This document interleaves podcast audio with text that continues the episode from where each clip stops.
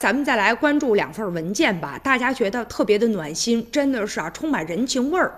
就在八月八号，江苏省环保厅的微信公众号呢就贴出了两份红头文件，引发了热议。其中一份呢是计划为干部职工购买人身伤害意外保险，落实谈心谈话制度。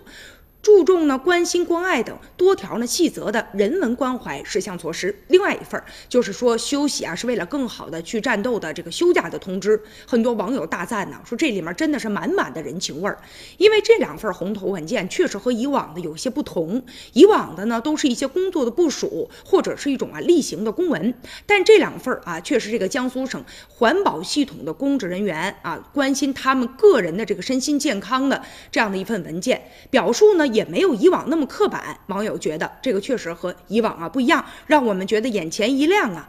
尽管这两份文件是呢督促这个基层的环保工作人员要休假的，停下手中的工作，但仍然得到了大家的好评。为什么呢？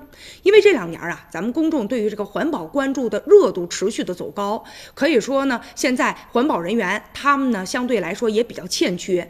比如说江苏省环保厅一个负责人就说，他们计算过，平均呢一个环保稽查人员要负责一百多家的企业。这一两年来啊，工作确实很辛苦，事儿多。任务还重，除了环保之外呢，他们的工作量也不少，所以啊，异常的繁重。正是在这样的情况之下，江苏省环保厅决定让这系统内基层的工作人员抓紧时间休息吧。这样一来呢，也引起了更多人的共鸣了。而且这个表达呢，也非常的直白、接地气儿，哎，让人觉得非常的欣慰，也没有这些拖泥带水，实实在在的。